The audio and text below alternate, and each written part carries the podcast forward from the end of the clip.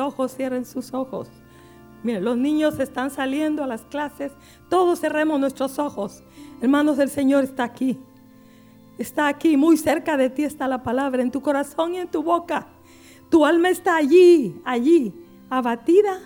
Y tu alma está allí, allí siendo tocada, siendo, siendo conquistada, siendo tocada, persuadida, ablandada. Ahí está el Señor dentro de ti, no está lejos. Ahí está. Di la palabra. Di lo que tu corazón quiere decirle, lo que tu alma quiere decirle al Señor. Abre tu boca, exprésale al Señor. Aprovecha el momento. Aprovecha el momento en que el Señor está cerca de ti, te está tocando. Él está ahí, te está persuadiendo. Él está allí, te está ablandando. Él está allí, está abriendo tu entendimiento, tu corazón. Él está allí, allí, no contigo, está allí en ti, dentro de ti. Tratando de hacer algo nuevo este día, esta mañana. No dejes que tu corazón y tu mente vaya por otro lado. Allí está el Señor, allí. Él quiere capturarte, pero tú captúralo a Él. Aleluya. Tú estás aquí, Señor. Tú estás aquí, estás aquí. Estás aquí con tu santo poder. Estás aquí con tu santo poder. Estás aquí con tu santo poder, tu santo poder. Sí, es un poder santo, es un poder que cambia, es un poder que sana, es un poder que convence, que persuade. Sí, tú estás aquí. La baranda.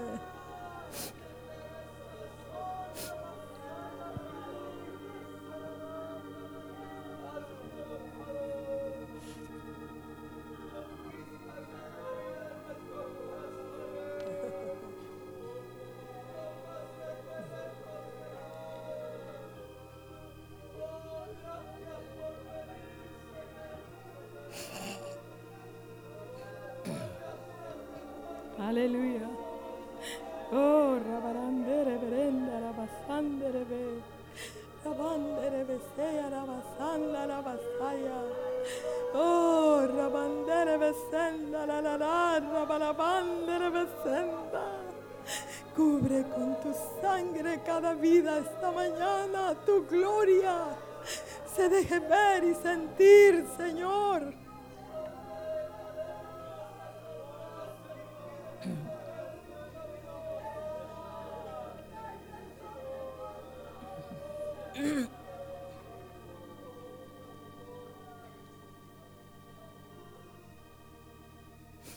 Pueden sentarse, hermanos.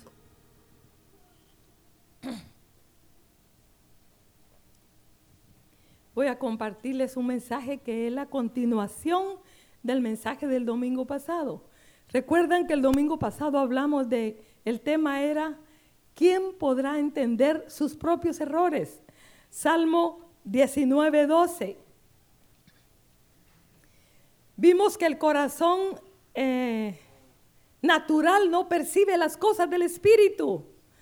Eh, vimos que el hombre tiene un concepto equivocado de su propia vida, porque no puede ver sus errores. Todos ven menos uno, ¿verdad? Los errores de uno. Y vamos a hacer un breve repaso. Vimos que el hijo pródigo, según él, era lo mejor que podía hacer con su vida tomar lo que le correspondía era, según él, era justo.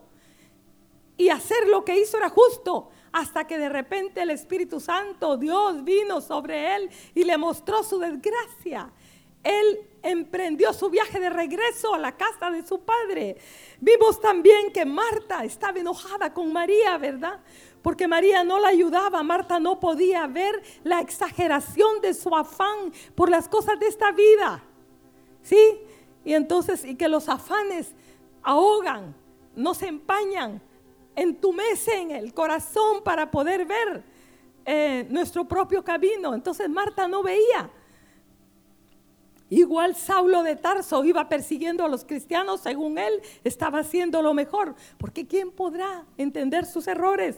Vimos también que los que gritaban aquel día en la cruz y los que le gritaban frente a Pilatos, crucifícale, es un reo digno de muerte, crucifícale, porque ellos no podían ver, eh, no podían, sus ojos no podían ver y no podían darse cuenta que ellos estaban equivocados. Vimos también que los hermanos de José, según ellos, era lo mejor que podían hacer. Y estaban tan endurecidos y amargados por la envidia que ellos no podían ver la injusticia que estaban cometiendo con su hermano al, al golpearlo, al meterlo en la cisterna, al venderlo con los marianitas, ¿verdad? Como un esclavo. Y luego Jeremías que dice que el corazón del hombre es engañoso más que todas las cosas y perverso. ¿Quién lo conocerá? Yo Jehová, que escudriño la mente, que prueba el corazón para dar a cada uno según su camino y según el fruto de sus obras. Y este texto, hermanos, hablamos, yo creo, mencionamos este texto, pero tiene que ver también que Dios se las sabe todas. El pueblo consideraba que era el pueblo escogido, el pueblo mejor, el pueblo bien portado, pero el Señor dijo, los voy a llevar al desierto para que allí vean lo que hay en su corazón. Y el Señor sabe, conoce nuestra vida. Y a veces uno va tan seguro al tomar una decisión, al caminar de determinada forma. Uno está confiado, uno está seguro que ahí va bien la cosa.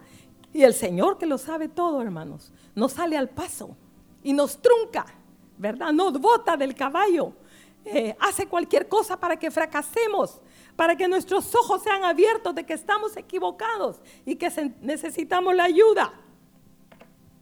Entonces, después de ver, vimos de que el corazón es engañoso, no podemos ver nuestros errores, ¿qué vamos a hacer? Necesitamos caminar delante de Dios. O sea, cuando Dios le dijo esto a Abraham, anda delante de mí y sé perfecto, habían pasado 13 años de la situación con Agar y había nacido Ismael. Y entonces Dios nos está dando una clave aquí con esta porción, que necesitamos exponernos a la presencia de Dios cada día y que no debemos confiar ni en nuestro ministerio, ni en nuestra espiritualidad, ni en nuestro llamamiento, ni en nuestra caminata, ni en nuestras posibilidades, ni en nuestra inteligencia, en nada, en nada. y saben una cosa, hermanos, estamos tan ciegos que si viéramos la condición de nuestro corazón, estaríamos de rodillas cada día antes de salir a la calle buscaríamos al Señor con más determinación, con más entrega, con más aflicción, como dice el Salmo, como el siervo brama por las corrientes de las aguas. Así clama por ti, oh Dios, el alma mía. El salmista corría de esa manera en pos de la presencia de Dios, porque él sabía que su corazón era necesitado y que si él no encontraba esa fuente de aguas vivas, él iba a morir, igual que ese siervo iba a morir eh, despedazado, ¿verdad? Si no se metía en, las corrientes de las aguas. Entonces exponernos significa abrir nuestro corazón y no esconder nada. Pararnos para que Dios, como dijo el salmista, examíname, oh Dios, y mira si en mí hay camino de perversidad. El Salmo 32 dice también, mi pecado te declaré y no encubrí mi iniquidad. Dije entonces, confesaré mis transgresiones a Jehová. Y ahí habla más ese salmo, no lo vamos a, no nos vamos a detener allí, pero hermanos, eh, que la clave está en reconocer, en confesar, en exponernos. Entonces, Lamentaciones dice también, escudriñemos nuestros caminos y busquemos y volvámonos a Jehová. Bueno, solo Dios abre los ojos a los ciegos. Vimos que necesitamos clamar, clamar, así como Bartimeo clamó, aprovechó cuando Jesús pasó y se levantó corriendo y empezó, a alzar su grito, ¿verdad? Y nosotros debemos de clamar y ver nuestra necesidad. También vimos que Jesús es la luz del mundo. Él dice en Juan capítulo 8, versículo 12, Jesús habló diciendo, yo soy la luz del mundo. El, fíjense, el que me sigue no andará en tinieblas, sino que tendrá la luz de la vida. O sea, no cualquier luz, la luz que necesitas, la luz que yo necesito para ver mi camino, para ver mis errores, para ver mis faltas, para ver mi pecado y arrepentirme. Y también Isaías 50 dice, ¿quién hay entre vosotros que teme a Jehová y oye la voz de su siervo? Para oír la voz de Dios, hermanos, a través de las prédicas, a través de las circunstancias, a través del mover de Dios, a través de los acontecimientos, a través de las pruebas, de las situaciones en las que Dios nos mete, necesitamos el temor de Jehová. Aún los hechiceros ahí en Egipto dijeron, este es dedo de Dios, esta es la mano de Dios. Faraón no lo podía ver, pero ellos sí lo vieron. Necesitamos el temor de Dios caiga en nuestra vida para poder oír su voz y, que nos advierte. Y dice, el que anda en tinieblas y carece de luz, confía en el nombre de Jehová y apóyese en su Dios. Era la exhortación del profeta Isaías al pueblo. ¿Y qué les dijo al pueblo el profeta? Les dijo, ustedes han encendido teas, se han rodeado de teas. Han confiado en su propia habilidad. Entonces caminen a la luz de sus teas, ¿verdad? Porque cuando Dios ve que nosotros echamos mano de lo que, de lo que tenemos, tenemos luces por todos lados. Si no funciona una cosa, funciona otra, funciona otra. Entonces así vivimos. Entonces el Señor dice, bueno, si tú crees que está bien tu vida, que no hay nada que tienes que enderezar, que nada de lo que te tienes que arrepentir. Entonces camina de esa manera y el Señor nos deja. Pero que Dios mande su temor sobre nuestra vida.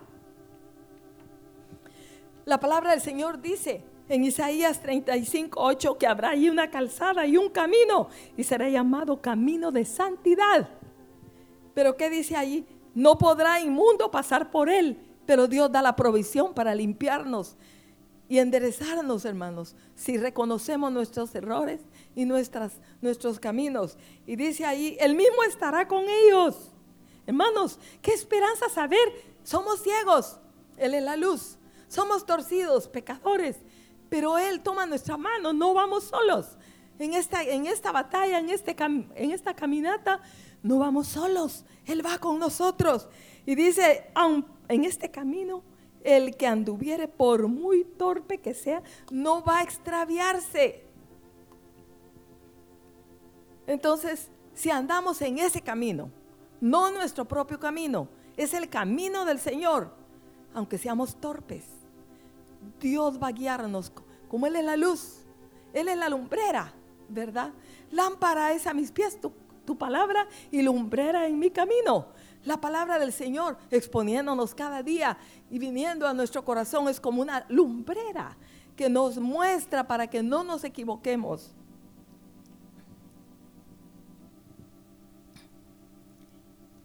Y en cuanto al día de hoy,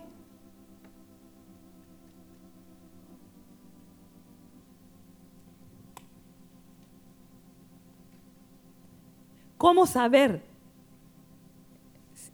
¿Cómo, cómo les digo? ¿Cómo les, digo?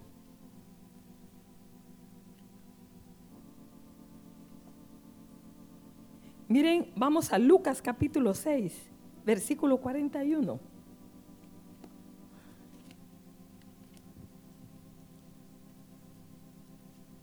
Lucas 6, 41.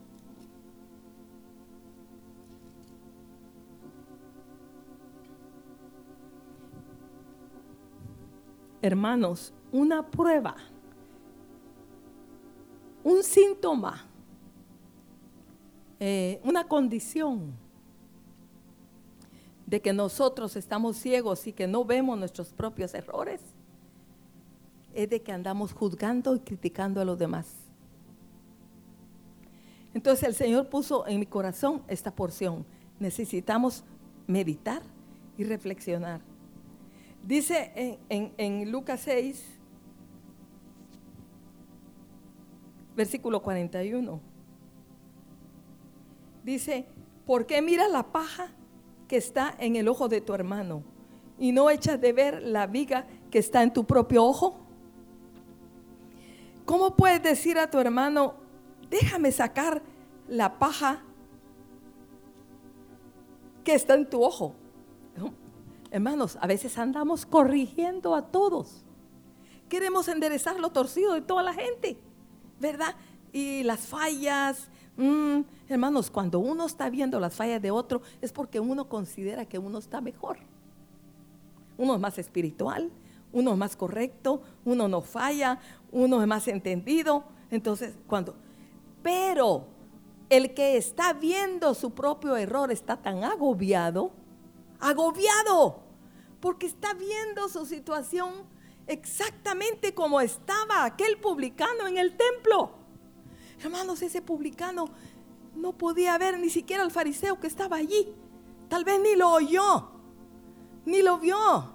Él entró encorvado, agobiado, cargado, apesadumbrado, llorando, compungido, porque de repente se dio cuenta que era indigno, que era pecador, que era sucio, que era torcido, que era una persona necesitada de un milagro. Y con esa condición se golpeaba el pecho y decía, ten piedad de mí, oh Dios, ¿verdad? Que soy hombre pecador. Mientras que el otro entró sonando sus campanillas y con sus filacterias y con su túnica y su manto y toda la vestimenta, ¿verdad? Del fariseo y, hasta mirándolo de reojo, tal vez a él. Y este salió seco, vacío, y el otro salió quebrantado, salió perdonado. Entonces, dice, y, dice aquí, déjame, o sea, déjame que te, que te muestre. Hermano, es que tú estás haciendo esto incorrecto. Mira, tú estás caminando de esta manera. Entonces andamos juzgando, juzgones, andamos criticando, criticones, andamos viendo eh, eh, eh, los, hermanos que consideramos que no son muy espirituales. Entonces los, los vemos mal y hasta tenemos expresiones duras nos expresamos duramente de esas personas, no tenemos compasión, no lloramos. Hermanos, cuando veamos las faltas de los demás, si estamos viendo nuestra propia condición, vamos a llorar cuando vemos que otro falla. En lugar de juzgarlo, en lugar de criticarlo, vamos a doblar nuestras rodillas y en los tiempos de oración los vamos a levantar delante de Dios. Y vamos a decirle al Señor que tenga de ellos misericordia que los toque, que los visite, que traiga sobre ellos el espíritu de arrepentimiento, que traiga sanidad a sus vidas, restauración, liberación a sus almas. No vamos a estar señalando. ¿Por qué? No podemos señalar si estamos con semejante carga de pecado en nuestra vida.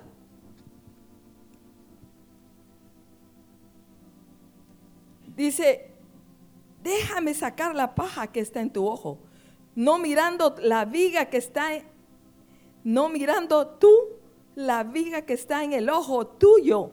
Hipócrita. Saca primero la viga de tu propio ojo. Y entonces verás bien para sacar la paja que está en el ojo de tu hermano. Y miren hermanos, pensemos en una viga. Y ahora pensemos en una paja. ¿Cuál es la diferencia? Hermanos, una paja es una esquirla de una viga. Una viga es algo grueso, ¿verdad? Las vigas son esas columnas en los, en los ranchos o en las casas. Aquí no se ven, aquí tal vez tenemos vigas de metal, ¿verdad? Esas de afuera son vigas que sostienen el edificio, ¿sí? Es algo grueso, grande, pero una paja es llevada por el viento. Tiene la idea, yo me fui a buscar en el original, es la idea del tamo, que es que el viento sopla es una, es una, aquí, esa palabra paja, aquí en el original es como el tamo que sopla el viento. Entonces, en comparación con la viga, ¿verdad? No, no hay comparación. Entonces, ¿por qué es que esta palabra la dejó el Señor aquí? Para que nosotros veamos que estamos tan mal nosotros y no lo vemos, hermanos. pero estamos tratando de enderezar nuestra vida. Enderecemos primero nuestra vida. Ocupémonos en nuestras faltas. Ocupémonos en arrepentirnos. Ocupémonos en enmendar nuestros errores, nuestros caminos. Ocupémonos en consagrar nuestras vidas. Ocupémonos en hacer algo por cambiar nuestra conducta, por buscar a Dios, mejorar nuestra consagración. Y dejemos en las manos del Señor a los demás y oremos por ellos, porque eso nos manda el Señor. ¿Verdad? Que sobrellevemos las cargas los unos de los otros. Él no nos manda a juzgar, Él nos manda a sobrellevar. Entonces, hermanos,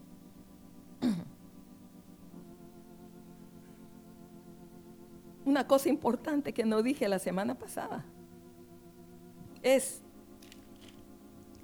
de que en base a, ya vimos eh, a lo que acabamos de ver, ¿verdad? Nos surge el Espíritu Santo. Hermanos, debemos hablar lenguas los que hemos sido bautizados. Debemos hablar lenguas todos los días.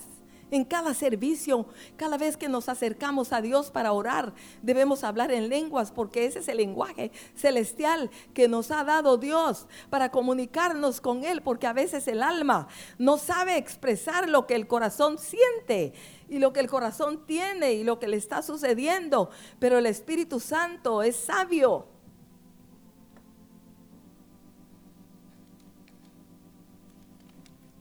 Dice que el Espíritu Santo es una promesa de Dios. En Juan capítulo 14, versículo 16, Jesús dijo, yo rogaré al Padre y os dará otro consolador para que esté con vosotros para siempre. Hermanos, el Espíritu Santo en nuestra vida nos consuela porque a veces sufrimos por el espíritu de condenación cuando fallamos, ¿verdad? Y no podemos superar nuestras faltas y no podemos salir de ese hoyo a veces en el que nos encontramos. Entonces, el Espíritu Santo viene como su trabajo es, él, trabaja en varias áreas. Eh, su labor es, es en varios, varios aspectos. Él nos consuela, pero también dice que en Juan capítulo 16 y versículo 8 dice que el Espíritu Santo convence al mundo de pecado, de justicia y de juicio. Entonces, al mismo tiempo que nos convence que estamos mal, que estamos pecando, ¿sí? Nos consuela porque recibimos el perdón si nos arrepentimos. Porque otra cosa es que el Espíritu Santo en Hechos capítulo 9, versículo 31 dice que las iglesias eran fortalecidas por el poder del Espíritu Santo. Nos fortalece. Mire, nos hace fuertes para reconocer. Estamos temblando, no podemos, pero el Espíritu nos fortalece para reconocer cuando hemos fallado, cuando hemos pecado. Entonces, Él nos compunge, nos constriñe, nos quebranta, pero nos consuela, nos anima, nos fortalece él es consolador. El Señor dijo, ustedes están llorando por mí, están afligidos, pero saben una cosa, es mejor que yo me vaya. Porque si yo me voy, yo voy a enviarles un consolador. Y es el Espíritu Santo. El Señor sabía, hermanos, que ellos necesitaban el poder y la obra del Espíritu Santo. El Espíritu Santo intercede por nosotros. Romanos 8, 26 y 27. Y de igual manera el Espíritu nos ayuda en nuestra debilidad. Pues que hemos de pedir como conviene, no lo sabemos. Pues el Espíritu mismo intercede por nosotros con gemidos indecibles. Hermanos, gemidos indecibles. Mas el que escudriña los corazones sabe cuál es la intención del Espíritu, porque conforme a la voluntad de Dios intercede por los santos. El Espíritu Santo es intercesor. Miren, esa palabra gemido habla de suspiro, estar en aprietos, estar en angustia, orar inaudiblemente no sabemos ni qué decir, ni cómo decirlo. Solo estamos pujando, quejándonos, llorando, pero no sabemos decir nada. Nos quejamos. Es un lugar estrecho, es un lugar angosto, entonces donde solo hay gemidos. Pero, y, luego, la palabra indecible, que no se habla. O sea, son expresiones, pero sin palabras. Y que son expresiones del Espíritu. Es solamente el lenguaje celestial. El lenguaje natural no puede expresar. Esos gemidos indecibles vienen, no son eh, expresados por palabras humanas, sino que es la expresión del Espíritu Santo, porque el Espíritu Santo y el Padre y el Hijo uno son, la Trinidad. Entonces lo que, lo que el Padre dice, lo, lo dice el Espíritu, lo dice el Hijo. Lo que el Espíritu Santo expresa, lo sabe el Padre y lo sabe el Hijo, porque los tres son uno. Entonces, por esto, hermanos, es importante que hablemos lenguas es importante. Yo quiero que levanten la mano los que no han sido bautizados con el Espíritu Santo. Levante la mano. Aquí en el renuevo hay varios hermanos que lo han intentado. No tengan temor, levántela bien. En alto quiero verlas. Hay varias manos. No tengan temor, hermanos. Ustedes desean ese poder. Urge, hermanos, que lo recibamos. Urge que lo reciban. Y, los que ya lo recibieron, levanten la mano los que han sido bautizados bien en alto. Hay un buen número. Ajá. ¿Cuánto hace que tú no hablas lenguas?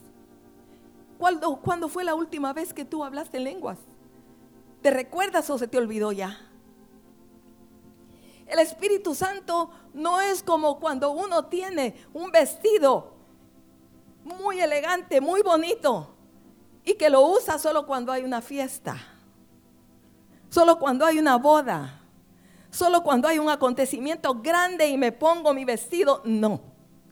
El Espíritu Santo es un vestido para usarlo diariamente. Es una herramienta que Dios nos ha dado. Él dijo, yo me voy, pero les envío, les enviaré el Espíritu Santo, el consolador. Dice, Él los guiará y les mostrará todas las cosas. Si tu corazón es engañoso el mío es engañoso, el Espíritu te persuade y te hace sentir que eh, como estás creyendo no está muy bien, como estás andando no está muy bien, te, te duele, te sientes incómodo, se te va un poco el sueño, si sientes deseo de, llorar, te sientes reflexivo, el Espíritu Santo está ahí, revoloteando como una paloma, como un ave, revoloteando, revoloteando sobre tu vida para llevarte al arrepentimiento y al convencimiento de tu propio camino. Y estando en esa condición te quiebra. Y cuando te quiebras y confiesas, te consuela, te abraza, te fortalece, te anima para que tú sigas caminando derecho. Hermanos, es una cosa de urgencia. No es una cosa de religiosa, no es una cosa de decir, yo soy bautizado con el Espíritu Santo y para qué. ¿Para qué si no echas mano de ese poder? ¿Para qué? Dice en el libro de Hechos, pero recibiréis poder. En el capítulo 2, cuando haya venido sobre vosotros el Espíritu Santo, pero recibiréis poder. Hermanos, poder para confesar. Para confesar un pecado necesita uno valor, pero no un valor natural, un valor de arriba para ver que es mejor un momento duro aquí que mil momentos en el infierno. Dios quiere que vayamos para arriba con el Señor. Él tiene algo preparado allá para nosotros. Pero si nosotros persistimos en nuestro propio camino, hay otro lugar, allá abajo. Entonces, hermanos, es urgente que hablemos en lenguas y no las mismas. Es un lenguaje universal, es un lenguaje celestial que tiene abundancia, es como ríos. Dice, el que cree en mí, dice el Evangelio de Juan, como dice la Escritura, de su interior correrán como ríos de agua viva. Hermanos, el agua que pasa en un río no es la misma. Y saben una cosa, a los cuantos metros se renueva el agua por el oxígeno del aire. kilómetros, como los cuatro o cinco kilómetros, el agua está siendo purificada, renovada, porque está expuesta al oxígeno. Entonces, Dios, por eso Dios dice como río de agua viva. Porque eso es el Espíritu Santo, hermanos. No es algo obsoleto, no es algo viejo, no es algo eh, rutinario, es algo vivo. Es real. Hermano, el Espíritu Santo tiene personalidad. Por eso es de que si nosotros no tenemos cuidado, lo vamos a, ¿cómo es la palabra? A contristar. Es como una palomita que yo me acerco y si me acerco y hago mucha bulla, vuela y se va. Si queremos tener al Espíritu Santo obrando en nuestra vida, tenemos que caminar con cuidado y en el temor de Dios. Entonces es nuestra herramienta, hermanos, como nunca necesitamos el poder del Espíritu Santo obrando en nuestra vida. Es urgente. El enemigo ha lanzado todas sus estrategias. Está poniendo en práctica todas sus estrategias. Está usando todos sus recursos para hacer caer a la iglesia y a los creyentes y engañar al mundo. El enemigo está, bueno, todo lo que ha tenido reservado, Él lo está sacando al mundo para su plan de destrucción. Y los cristianos tenemos todo guardado. Lo tenemos a un lado. ¿Entienden? Dios nos ha equipado. Dios nos ha dado herramientas, hermanos. ¿Qué estamos haciendo? Él dice que hay un altar de gracia, de provisión, donde cualquiera que se acerque alcanza recibe. Él dice, el que busca encuentra, el que toca se le abre. ¿Sí? ¿Entienden? Eso significa que hay provisión. ¿Sí? Y estamos pereciendo. Estamos muriendo. Estamos siendo presa del enemigo.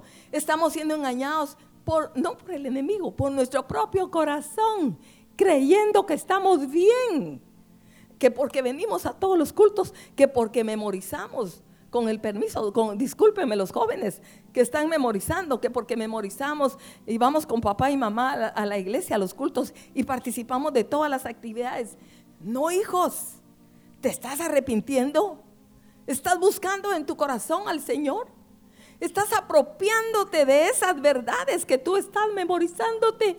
Porque esas son herramientas para tu alforja para sacarlas. Cuando tú enfrentes a Goliat, como lo enfrentó David, él tenía esas piedras alisadas, preparadas con tiempo dentro de su alforja para lanzar a ese gigante que destruyó. Y Dios te está dando a ti herramientas las estás alisando significa apropiándote, conociéndolas. Él sabía esas piedras, cuál era la mejor. Estaban listas, preparadas para ser lanzadas al enemigo. Igual es la palabra del Señor. Tú la meditas, te la memorizas, está bien, pero la meditas en ella, te apropias de ella, la abrazas, la obedeces. Porque mientras más obedecemos a su palabra, más recibimos de Él. Dice, el que me ama, mi palabra guardará y mi Padre le amará y vendremos y haremos morada con él. Eso significa que ellos van a estar adentro del Espíritu Santo, el Padre y el Hijo. Y cuando estemos en un aprieto los tres, no solo los tres, sino con, con nosotros, porque haremos morada con Él, significa que en esa mesa, en ese banquete, en esa mesa, va a estar el Padre, va a estar el Hijo, va a estar el Espíritu Santo y voy a estar yo sentada allí. ¿Sí? Vamos a estar hablando, yo me voy a estar arrepintiendo, yo voy a estar expresando mi dolor, expresando mi necesidad y ellos van a estar haciendo su función. El que consuelo, consuelo. El que instrucción, instrucción. El que juicio, juicio. Estableciendo, ¿para qué? para que yo avance. No me quede allí arruinado, destruido por el enemigo ni por mi propia falta, sino para que yo avance, prospere y entre en las abundancias, en las riquezas que Él tiene para mi propia vida. Él no quiere que tú te quedes así como estás, ni yo me quede así como estoy. No, Él tiene cosas mejores. Hermanos, Él tiene pensamientos de bien para su pueblo. Él tiene pensamientos de victoria, de gloria, de hermosura, de belleza, de gozo, felicidad, todas esas cosas. Él las tiene para nosotros. Pero ¿qué estamos haciendo? ¿Las estamos arrebatando? Es tuya. La bendición es tuya. La riqueza del reino de Dios es tuya. Él quiere hacerte un hombre victorioso, una mujer victoriosa, no cabizbajo. ¿Y, usted qué, es? En una clínica tal vez estamos sentados. Yo soy, soy cristiano. ¿Entienden, hermanos? Soy cristiano, derrotado, no lo decimos, pero la cara que llevamos, tal vez podemos estar decentemente vestidas si somos mujeres, aparecer espiritualidad, pero estamos derrotados, destruidos. No, hermanos, no es lo que Dios quiere para nosotros. Él quiere victoria. Él quiere vida abundante. Él dice, yo he venido para que tengan vida y para que la tengan en abundancia. Dice la palabra del Señor que el Espíritu Santo santifica Romanos 15, 16 dice, para ser ministro de Cristo a los gentiles, ministrando el Evangelio de Dios, para que los gentiles les sean ofrenda agradable, santificada por el Espíritu Santo. Y la palabra del Señor dice que para tener comunión con el Padre, con el Hijo, con Dios mismo, tenemos que ser santificados, porque dice, sed santos porque yo soy santo. ¿Quién subirá a su monte santo? El limpio de manos y puro de corazón, el que no ha elevado su alma a cosas vanas. Pero el corazón es engañoso. Cuando sentimos estamos engañados por él, haciendo cosas, perdiendo nuestra vida en cosas vanas. Sentados en un lugar donde no tenemos que estar sentados, participando de algo que no tenemos que participar con amistades del mundo que aborrecen a Dios. Y allí con ellos teniendo compañerismo, haciendo cosas que van a perjudicar nuestra vida eterna, mente, hermanos. Pero el Espíritu Santo nos santifica, nos purifica, nos limpia, hace cosas maravillosas en nuestra vida. Entonces vuelvo a repetir, estás hablando lenguas Estás echando mano de ese recurso. Él vino para ser tu ayuda. Él es un paracleto, así dice en el original. Un paracleto es como un ciego lleva su bastón y para atravesarse la calle ese bastón lo ayuda. Con ese bastón el ciego toca los peligros, los, eh, los obstáculos. Entonces el Espíritu Santo es eso para ti y para mí, un paracleto. Es un bastón, es algo donde el cual tú te puedes apoyar. Es algo que te va a sostener. Es algo que te va a conducir, que te va a guiar y si hay un hoyo no va a permitir que tú te metas en ese hoyo. Eso es el Espíritu Santo. Entonces, hermanos, yo quisiera que oráramos. No vamos a, dar gritos, Solamente oremos al Señor.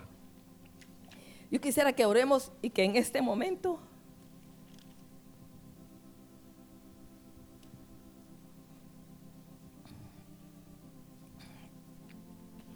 le pidamos al Señor los que no hemos estado hablando lenguas. Primero, cierren todos sus ojos, cierren todos sus ojos. Si quieren se ponen de pie, hermanos. Si quieren se ponen de pie, cierren sus ojos.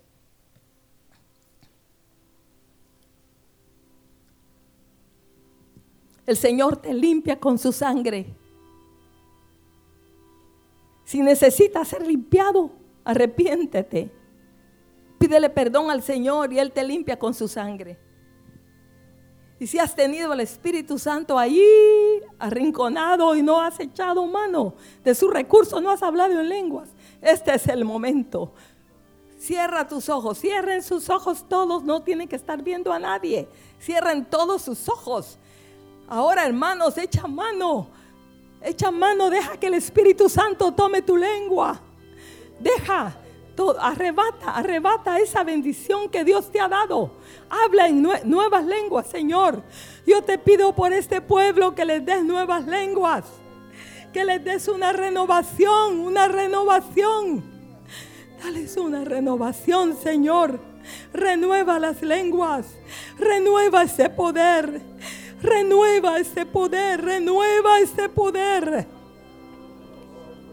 Oh, rabarabandere basandere bacandara vacía. Oh, rabandere la bandere basandere. Eh, rabandira la la, rabaquenda la bondoro bosí. Oh, renueva esas lenguas. Renueva esas lenguas. Renueva, Señor, da algo fresco. Algo fresco, una llenura fresca. Señor, llena estos vasos de nuevo. Sumérgelos de nuevo en ese bautismo. Sumérgelos en un bautismo de arrepentimiento, Señor. Oh, rabandere, rabandera basendella. Oh, fuego de Dios, fuego de Dios. Fuego de Dios, fuego de Dios. Fuego de Dios. Ven sobre estos corazones. Oh, un río fresco. Un río caudaloso, un río nuevo. Agua fresca, abundante, rebosante. Oh, dale, Señor, nuevas lenguas. Oh, los entendidos arrebatan. Los entendidos arrebatan la bendición. Los entendidos corren a ti, Señor. Los entendidos abren su corazón y su boca. Los entendidos, Señor, miran a ti. Oh, rabarande le venda la vacía.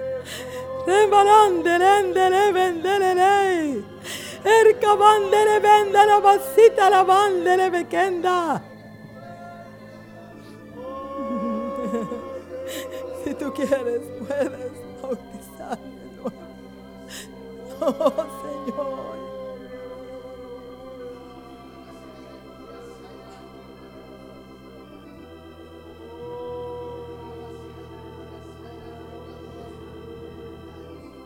Aleluya, aleluya, aleluya. Ahora vamos a orar por los que no han recibido, todos, todos los que ya hablan en lenguas. oremos por los que no lo han recibido. Oremos así con sus ojos cerrados. Pidámosle al Señor, bautízalo Señor. Es urgente, es necesario. Es urgente, es necesario. Señor, necesitan el bautismo del Espíritu Santo. Necesitan, Señor, esa llenura, ese poder, ese fuego, esas lenguas celestiales, Señor.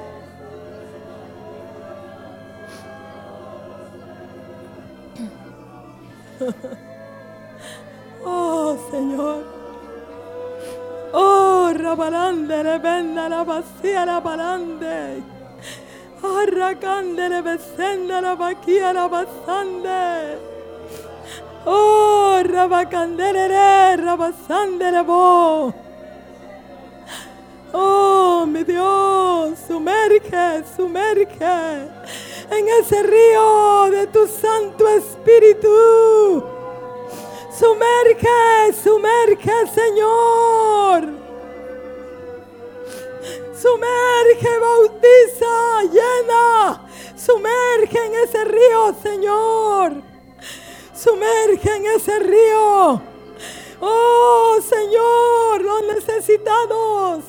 Sumerge en ese río, bautiza al que no lo tiene. Sumérgelo en ese bautismo de tu Espíritu, Señor.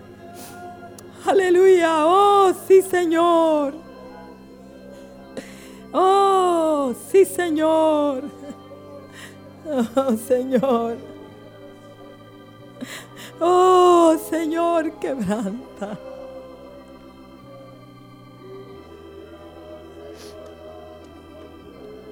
Oh, que procede, Señor. Oh, que procede, quebranta. Quebranta, quebranta, quebranta, quebranta, redarguye, Señor. Quebranta, quebranta, redarguye, quebranta. Quebranta, redarguye, Señor. Quebranta, quebranta, redarguye. Haz convicto cada corazón, Señor. Haz convicto cada corazón de su necesidad. Haz convicto cada corazón de su necesidad. Oh Dios.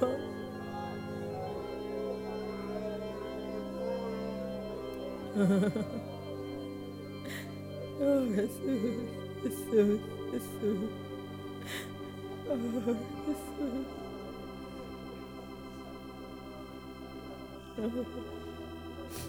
Oh, la baranda, la basanda, la bacanda. Oh, my God.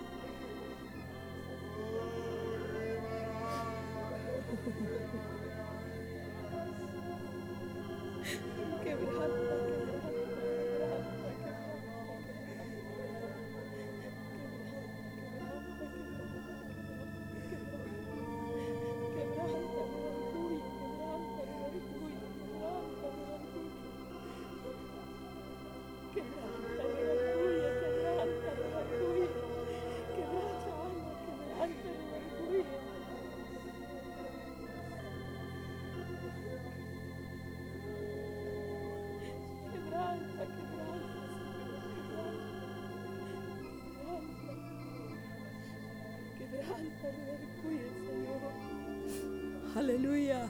Oh, quebranta,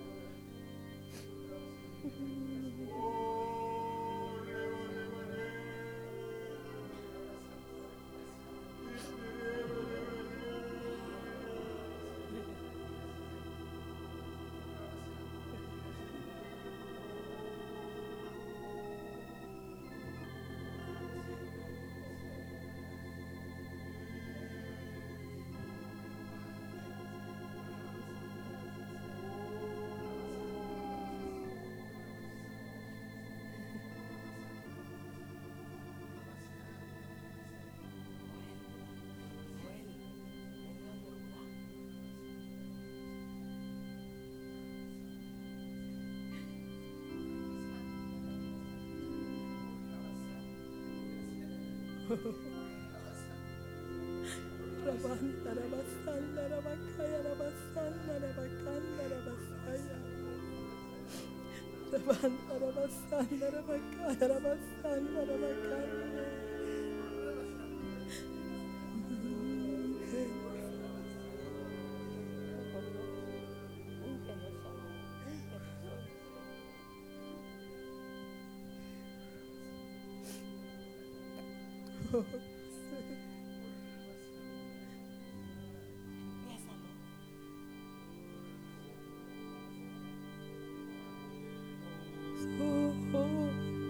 Desde el trono